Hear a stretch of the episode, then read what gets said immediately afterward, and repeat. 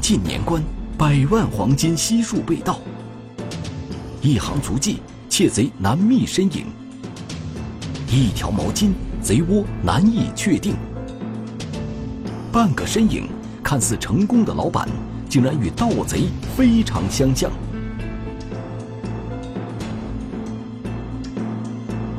带毛巾的身影，天网栏目即将播出。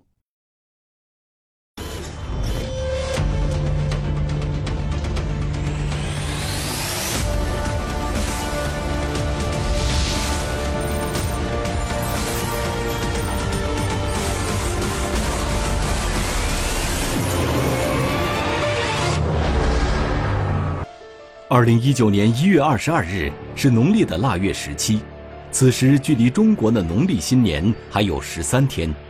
四川省渠县的大街小巷一派祥和。可是，一个报警电话打破了这祥和的气氛。我们那个零八金湖巷那个赌宝店昨晚上被偷了几十万，你们过来看一下。报警的。是渠县淋巴镇一家金店的老板，他在报警电话里说，自家的金店被盗了，损失惨重。到现场一看，柜台里面的珠宝首饰盒很很凌乱，然后柜台上面也有，柜台里面也有。我们里面的东西都被别人全部直接坤了，当时溢价这个价格是一百一十多万。被盗的金店位于淋巴镇的文明路，这是镇上的一条主干道，街面上商铺林立。失窃的是一栋高层建筑的底商，一楼用作店面，隔出的二楼用来住宿。据金店老板反映，自己就住在隔出的楼上，早晨起床下楼时，发现一楼的店面进过贼，经过清点。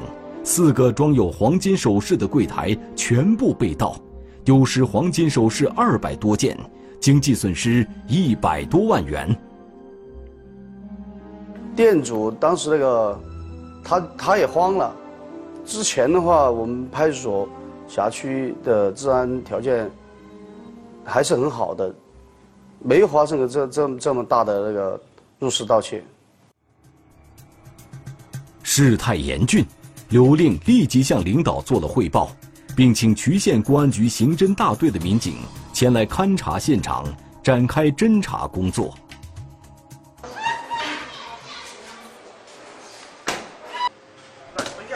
在案发现场，渠县公安局刑侦大队的民警们发现了一趟足迹，这趟足迹的位置从厕所一直延伸至大堂。由于当晚金店地面水渍较多，所以这趟足迹的印记非常浅，且不具备比对价值。随后，金店老板向警方提供了一条线索：店主比对发现，这个鞋底的花纹跟他自己的一双鞋有点相似，但是这双鞋呢，已经丢失了，找不见了。店主反映，自己的这双鞋子。昨晚一直是放在厕所边的台阶上，一整晚都没有穿用过。早晨起床后就发现不见了。既然店主没有穿用，鞋印的出现就只有一种可能了。所以说，我们哎当时就分析，是否是嫌疑人穿了这个受害人的鞋，然后进行了作案。金店老板还向警方反映，连同鞋子一起丢失的还有一条白色毛巾。随后的勘查中，民警在现场既没有找到这条毛巾，也没有发现其他有价值的痕迹物证。我们对那个柜台上面也进行了那个呃磁性粉扫扫线，这个手印这块儿，但是也均没有发现。不久。民警通过对金店外围展开巡查，再次有了新的发现。发现这个现场后面这个窗户上有一个洞，这个缺口是金店厕所窗户的防护栏被撬开后形成的。经测量有五十厘米宽。民警还发现，在缺口下方地面上还散落着几颗螺丝帽，旁边还有一个石墩。是案发案发时被人搬到那个窗户下面去的，石墩有可有可能将近有一百斤左右。与此同时，另一路办案民警调取了店内的监控视频，并进行了仔细查阅。民警看到，一月二十二日凌晨三点五十六分，一个人从外部进入了金店。当时这个犯罪嫌疑人用毛巾将自己的头部裹得严严实实的。监控显示，此人进入店内后。首先来到了收银台的位置，停留了十多秒，期间还试图徒手打开收银台旁的柜台，拉了两下柜台门没有打开，之后就径直走向了左侧存放黄金首饰的柜台。我们从这个监控视频看到的是，这个犯罪嫌疑人是很平稳的进入这个现场，他是不慌不忙。在黄金首饰商品区，他在第三个柜台处停下了脚步，之后蹲下身子，试图去拉开柜台门，发现打不开后，又从右侧口袋里拿出了一把电工钳，试了两下后还是失败了，之后他还用脚踹了几下柜子。不久，嫌疑人再次来到了收银台，此时他左顾右盼。一路向前，似乎是在寻找着什么。之后，拿起了收银台上的一个铁盒子，并再次走向了摆放黄金首饰的柜台区。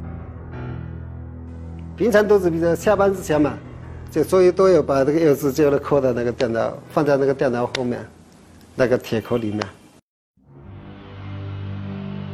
只见嫌疑人拿着装有柜台钥匙的铁盒，来到了靠近门口的位置。然后，嫌疑人把铁盒放在柜台上，并从中拿出了一串钥匙，尝试了几下后，柜台门被打开了。把柜台打开，然后把里面的黄金首饰装的盒子全部拿出来，把所有的东西，黄金戒指、项链、手链、手镯，全部就装在他的裤兜里。就这样。窃贼在金店里行窃了三十五分钟，报警人说共被盗两百多件黄金首饰，价值上百万元。然而，窃贼进行了全身伪装，现场勘查除了一趟浅浅的鞋印之外，没有找到其他有价值的线索。我们通过侦查试验，得出这个犯罪嫌疑人的身高大概在一一米七三的样子，体型呢？偏瘦，走路啊有明显的外八字，年龄的话应该是一个年轻人。总结窃贼的活动轨迹，民警发现，窃贼进入中心现场后，就径直来到了摆放黄金饰品的柜台区，而金店另一侧的珠宝玉器展示区，他却始终没有过去。这一切似乎说明他对金店的环境十分熟悉，且下手的目标非常明确。就是要偷盗便于携带的黄金饰品。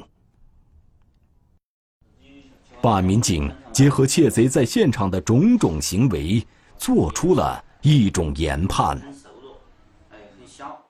从进入中心现场，他的伪装和他作案的这个熟悉程度，我们认为啊，他应该是熟人作案。梳理监控。窃贼先是拿到了装钥匙的铁盒，然后又通过钥匙打开了一个个柜台，整个过程非常熟练。询问金店老板后，民警得知，为了方便第二天营业，老板习惯把钥匙放置在收银台上的铁盒里，而他这个习惯已经保持十多年了。很多人都知道他，包括他店员。经过了解，金店里经常出现的人，除了报警的老板之外，就是八名员工。他们雇佣的人大概都是二十岁到三十多岁之间的妇女。呃，从监控画面上来看，这明显是一个男子。我们怀疑就是内外勾结。沿着这个思路，办案民警围绕金店内部人员及其社会交往面进行了筛查，特别是对他们的平时接触的人，有没有跟当地人结仇、炫富、结交一些不三不四的朋友，甚至他们的喜好，爱不爱赌博。可是，经过调查，不仅金店内部人员没有作案时间，同时，他们平时交往的关系人在案发前后也没有发生可疑的状况。然后摸排了以后，然后也逐一的将他们的嫌疑一一排除了。随后，警方以被盗金店为中心，对窃贼的逃跑路线进行了视频追踪。民警发现，这名窃贼似乎对淋巴镇的路况也非常熟悉。我们通过调阅这个辖区的监控探头啊，百分之九十的监控探头都没有拍摄到这个犯罪嫌疑人来或者去的这样一个视频监控。然而，也恰恰是这一特点，让民警通过排除法对他的逃跑路线有了一个大致的刻画。啊，我们就初步圈定了这个犯罪嫌疑人，嗯，到达中心现场和逃离中心现场的大概的路线。排除法排除了没有拍到嫌疑人的路径，通过仅有的线点一路追踪，渠县警方终于有了重要发现。其中一个有个监控，就发现，在案发时间段有一个身影。探了半个身子出来，在监控视频当中闪了一下，马上就回去了。警方发现的这处监控位置在与文明路相连的老龙街，而老龙街距离被盗金店的直线距离只有不到一百米远。同时，民警还发现，在这处监控里出现的男子非常警觉，当他发现有监控探头后，立马就退回了巷道，之后。再也没有出现在画面中。我们当时就判定，这个人就是嫌疑人。在确定嫌疑人在老龙街出现过之后，办案民警以此人出现的时间为抓手，再次搜索了金店周边的其他监控设备。这个人没没在这个摄像头出现，他要离开现场，必须要走出去。在下面还有两个。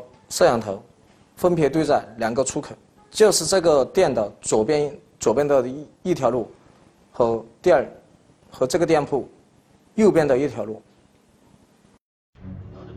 两分钟后，在距离老龙街五十多米的一个监控中，嫌疑人再次出现了。这一次，嫌疑人显得非常着急，也非常的谨慎。当他还未走出巷道时，先是站在原地观望了一下，之后。便快速离开了。嫌疑人穿着深颜色的衣服，叼着一个袋子。啊，往返在这个景点门口往返。很快，民警在距离上一个监控十多米的位置，再次发现了嫌疑人的身影。这次，嫌疑人似乎轻松了许多。一条四米宽的马路，他花了十二秒时间通过。他的身高啊。体型呐和走路的外八字的这个特征呢，都跟他非常的相似。不久，民警又在距离被盗现场三百米外的一处民用监控视频中发现了嫌疑人的身影。虽然这处监控视频画面不是很清晰，但距离较近。通过监控，民警发现这名嫌疑人的裤兜处与出现在现场的嫌疑人一样，同样有一条黑色的长条纹。因为他这个裤子是一条黑色的运动裤，并且这个裤子的裤兜的左右两边有两条非常明显的黑色条纹，特征很明显，而且加上他的这个身高体型又比较吻合，所以说他的嫌疑就很大。民警对监控视频中的男子与金店里的窃贼进行了对比，发现当晚出现的这名男子头发不长，体态偏瘦。一路上，该男子都是左手提着一个袋子，走路时有习惯性的外八字，许多特征与出现在金店内的窃贼具有一致性。通过他的身形特征，就发现这个两个人非常吻合。然后我们初步断定，这个人就是我们要找到犯罪嫌疑人。经过两天多时间，多位民警不分昼夜的追踪视频，警方终于找到了窃贼最后现身的地点。好，我们民警呢通过视频追踪啊，就发现了这个犯罪嫌疑人在作案的当一月二十二日的凌晨五点钟。在淋巴镇临华路的西北角啊，消失了。嫌疑人消失的地点距离被盗金店有两公里远，位于金店的西北方向。很快，民警来到了这里，实地走访。这里有一座桥，桥下是一条小河。当民警来到桥上时，一条线索出现了。发现了一块毛巾啊，经过这个金店老板的辨认呢，是他店里面丢失的这这块毛巾。发现这个做毛巾以后，就发现这个人没有交通工具，很有可能就是就在附近居住。一路追踪，民警发现，经过这座桥，最终可以到达两个村庄。那么？这名嫌疑人会不会就藏匿在其中呢？通过调查，警方并没有在周边找到疑似目标，可监控显示，嫌疑人最后消失的地点就在林华路一带。此刻，他会在什么地方呢？也没排查出来很好的线索，然后就遇到了一个瓶颈，下步就走不动了。是很复杂的一个那个三岔路口。僵局往往能逼人深思。回顾案情，店内监控显示，窃贼似乎对这家金店的情况了如指掌。那么，这名窃贼又为何能如此熟悉金店里面的情况呢？通过研判，就认为这个犯罪嫌疑人在作案之前踩点的可能性。非常的大。民警再次将案发现场的监控视频进行了梳理。当民警把金店外面的监控视频反向追踪到一月二十一日的下午四点多时，一个可疑点引起了民警们的注意。金店门口有一个年轻人，在短短十一分钟之内往返三次。之后。这名可疑男子的一个动作，更让办案民警警觉了起来。他是假装在玩手机，然后有一个很细微的向金店里面窥探的这样一个动作。之后，另一个细节也引起了民警的注意。民警发现，这名可疑男子身上所穿的长裤，与当晚窃贼所穿的那条裤子非常相似。两个人穿的裤子特征都是一样的，很明显，裤兜下面有一个弯曲的一个线条。男子路过金店时是白天，而盗窃却发生在夜晚。不过，裤子上的线条形成的反光，印证了警方的判断，暴露了他自己。身高体型加裤子上的特征。基本上就确定了，这个应该是个嫌疑人。金店外面安装的是高清探头，所以这次民警能清晰地看清可疑男子的面貌。沿着这条线索，侦查员在林巴镇进行了又一次摸排走访。其中有人就认出了这个人，嗯，好像跟我们林巴镇啊有一有有有一家这个鱼庄。经营鱼庄的老板非常的相似。民警发现的这名鱼庄老板姓刘，今年三十七岁。可是，让民警疑惑的是，刘某似乎并不像警方正在寻找的那名窃贼。家庭情况很正常，这个人没有犯罪前科。难道民警这次又找错了疑似对象了吗？为了尽快破案，民警对刘某的社会关系进行了更加细致的摸排。外围查了一下他的经济情况，然后就发现，他其实在外面借了好几十万。根据调查，这家鱼庄经营状况还算不错。那么，刘某为何会欠下巨额外债呢？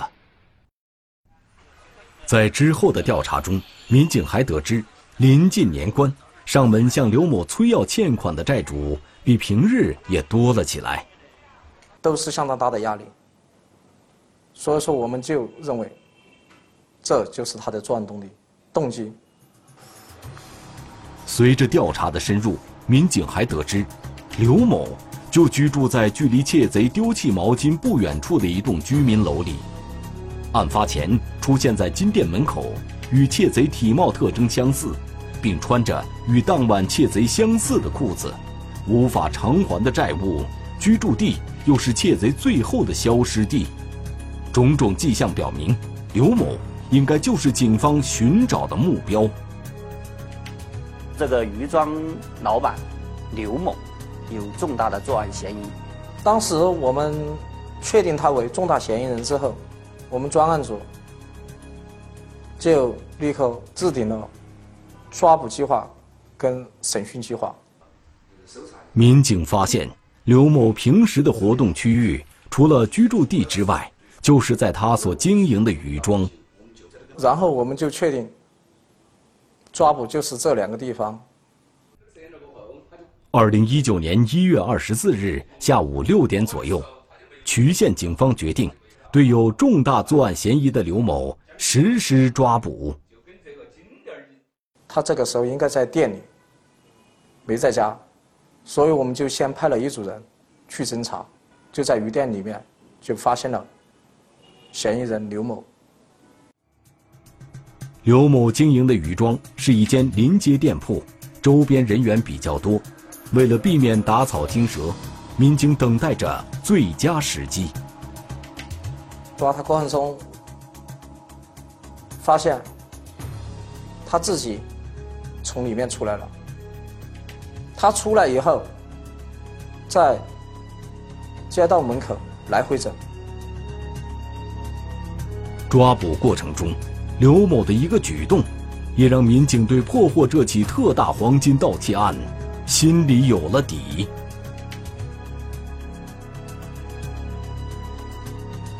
因为如果是其他人的话，他肯定会大喊大叫：“你们干什么？”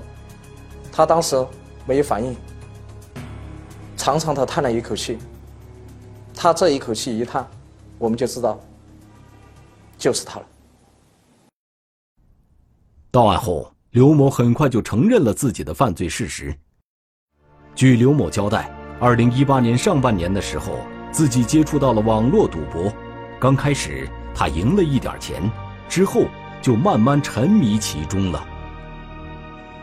沉迷于此以后，他就发现那个赌博里面自己不断的输钱，但是他又又想通过赌博将之前输的钱赢回来。所以说，这样他就不停的在网络进行赌。之后，刘某不但把几十万存款输得一干二净，而且还把向朋友借来的几十万也输光了。后来，就不断的输，自己的钱输掉了，又去借，借的钱输掉了，就没办法，选择了犯罪。刘某供述，他先是通过踩点确定了行窃目标，当晚进入店铺后，又换上了金店老板的鞋子。行窃过程中，用金店里的白毛巾对自己进行了伪装。在逃出金店，快到藏身之地时，丢弃了鞋子和毛巾，藏匿了赃物。随后，按照刘某的供述，民警找到了刘某偷盗的全部黄金饰品。